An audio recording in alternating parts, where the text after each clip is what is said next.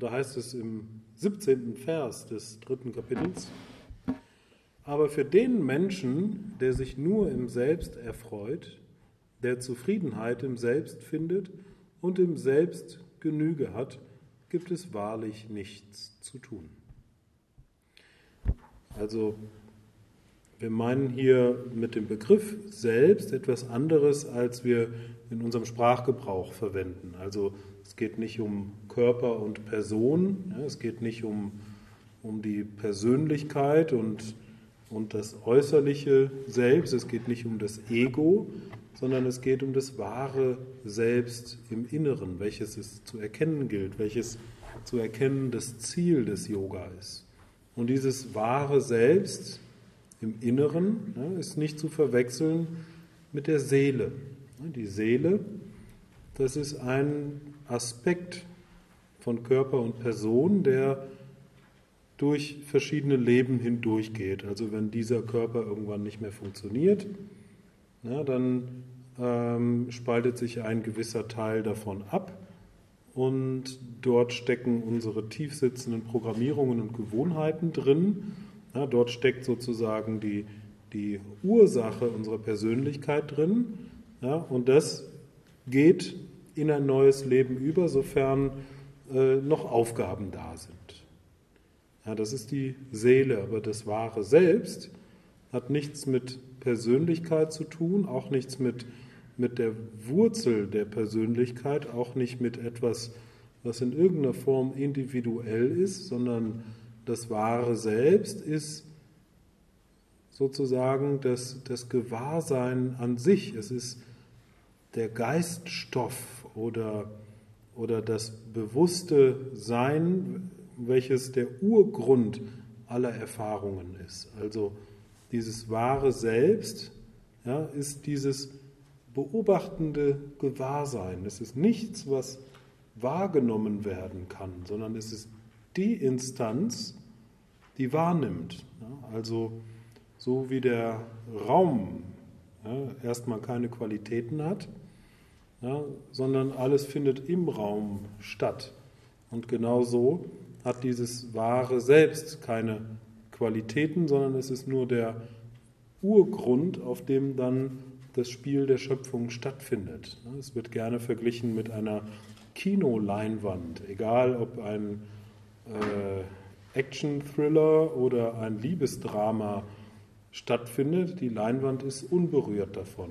Das spielt überhaupt keine Rolle für die Leinwand. Und genauso ist dieses wahre Selbst vollkommen unberührt von dem, was hier passiert.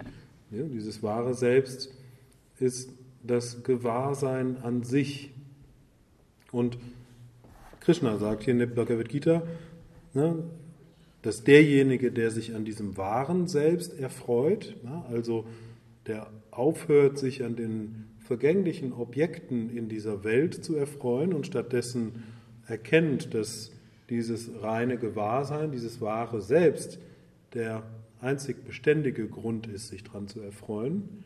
Das ist das Erste. Das Zweite ist, der Zufriedenheit im Selbst findet, also der nicht mehr danach trachtet, irgendein Objekt, in Anführungsstrichen, irgendetwas, was erfahren werden kann, zu erreichen oder zu kaufen oder zu erlangen, um zufrieden zu sein, sondern der aus dieser Erkenntnis seiner wahren Natur heraus Zufriedenheit erlangt. Und drittens, der im Selbst Genüge hat, also der dann auch nichts mehr braucht, weil er gesehen hat, weil er erkannt hat, weil er erfahren hat tief im Inneren, dass nur dieses wahre Selbst ihn mit beständigem und unübertrefflichem Glück erfüllen kann.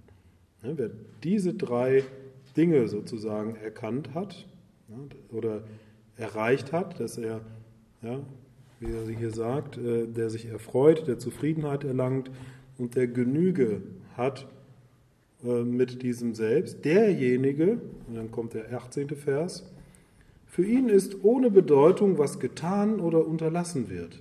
Er ist auch von niemandem in keiner Hinsicht abhängig. Das heißt, derjenige, der das wahre Selbst erkannt hat, ne, derjenige, der nicht mehr nach Glück und Zufriedenheit ähm, in der Vergänglichkeit dieser Welt sucht, für den ist es egal, ob irgendetwas passiert oder nicht passiert. Weil wenn wir erkennen, dass wir die Kinoleinwand sind, dann spielt es keine Rolle, ob ein, ein Liebesdrama oder ein Action-Thriller abläuft.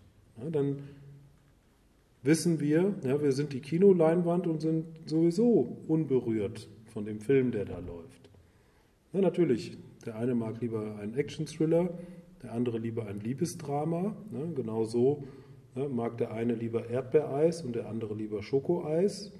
Und genau so wollen wir natürlich auch lieber ähm, schöne Erfahrungen machen als unschöne Erfahrungen. Aber wenn wir erkannt haben, wer wir in Wirklichkeit sind, werden wir viel weniger davon berührt bzw. aus unserem Gleichgewicht gebracht. Wir können zwar genießen, was uns so widerfährt in dieser Welt, machen uns aber nicht mehr davon abhängig. Das heißt, wenn wir aus dieser Erkenntnis unseres wahren Wesens herausschöpfen, dann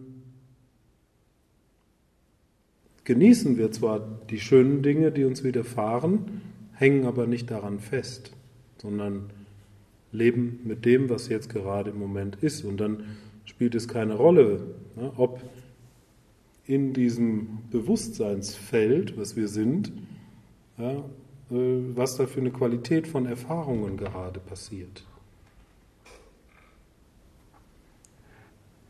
Und dann sagt er im 19. Vers, Daher tue ohne Verhaftung stets das, was getan werden muss, denn durch verhaftungsloses Handeln erreicht der Mensch das Höchste. Also viele Leute interpretieren die Yoga-Philosophie oder, oder diese solcherlei Verse in der Bhagavad Gita so, dass sie sagen, ach, wenn ich doch sowieso das Bewusstsein bin ja, und es, wie im 18. Vers gesagt, keine Rolle spielt, was ich tue oder nicht tue, dann brauche ich auch nichts zu tun. Dann habe ich auch keine Verantwortung ja, dann kann es mir auch egal sein, was in dieser Welt passiert. Ja, dann, äh, denn das ist ja sowieso alles nur Maya. Ne? Das ist dann sowieso nur alles ein, ein Spiel. Ja? Aber das ist eine Fehlinterpretation dieser Lehre. Ja? Es geht nicht darum zu sagen, ah, du bist nur die Leinwand, ja, dann ist es auch egal, was auf der Leinwand abläuft. Oder anders, äh, du bist nur das alldurchdringende Gewahrsein, ja, deswegen ist es auch egal, was für Erfahrungen gemacht werden, sondern Krishna sagt sehr wohl, dass du auch Teil dieser Welt bist, dass du, dass du auch in dieser Welt eine Verantwortung hast, dass du auch innerhalb der Maya etwas zu tun hast.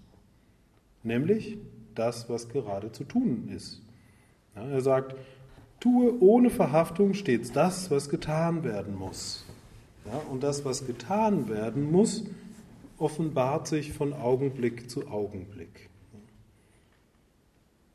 Also ich glaube, wenn man bewusst lebt, dann erkennt man von selbst, von Augenblick zu Augenblick, was jetzt gerade zu tun ist, was jetzt gerade die Aufgabe ist.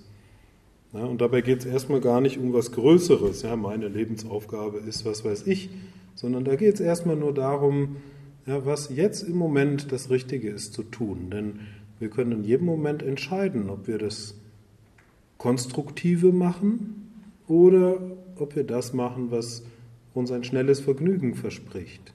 Und Krishna sagt, auch in anderen Versen, es ist wichtig, dass wir versuchen, immer das zu tun, was zum Wohle aller ist und zum nach bestem Gewissen und was eben das Richtige ist zu tun.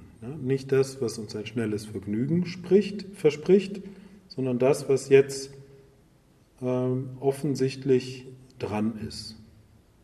Und so sagt er, daher tue stets ohne Verhaftung das, was getan werden muss, denn durch verhaftungsloses Handeln erreicht der Mensch das Höchste.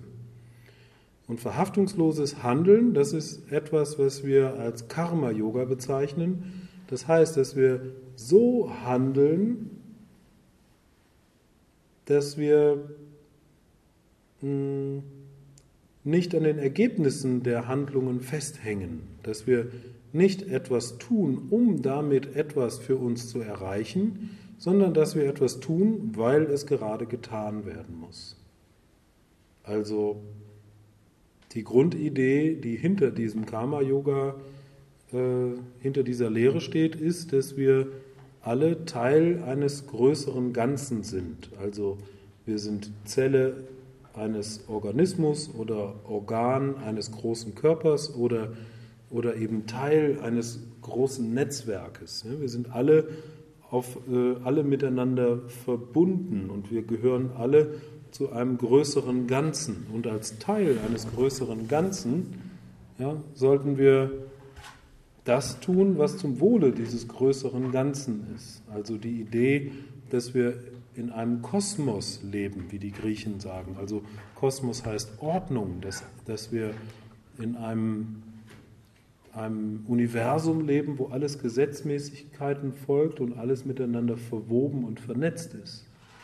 Und wenn wir uns verstehen als Teil eines größeren Ganzen, dann heißt das auch, dass wir unsere Aufgabe in diesem großen Ganzen erfüllen und eben nicht ständig danach trachten, für uns irgendwie was Besseres oder äh, Schöneres zu kreieren, sondern dass wir immer im Geist haben, dass wir etwas für das große Ganze tun.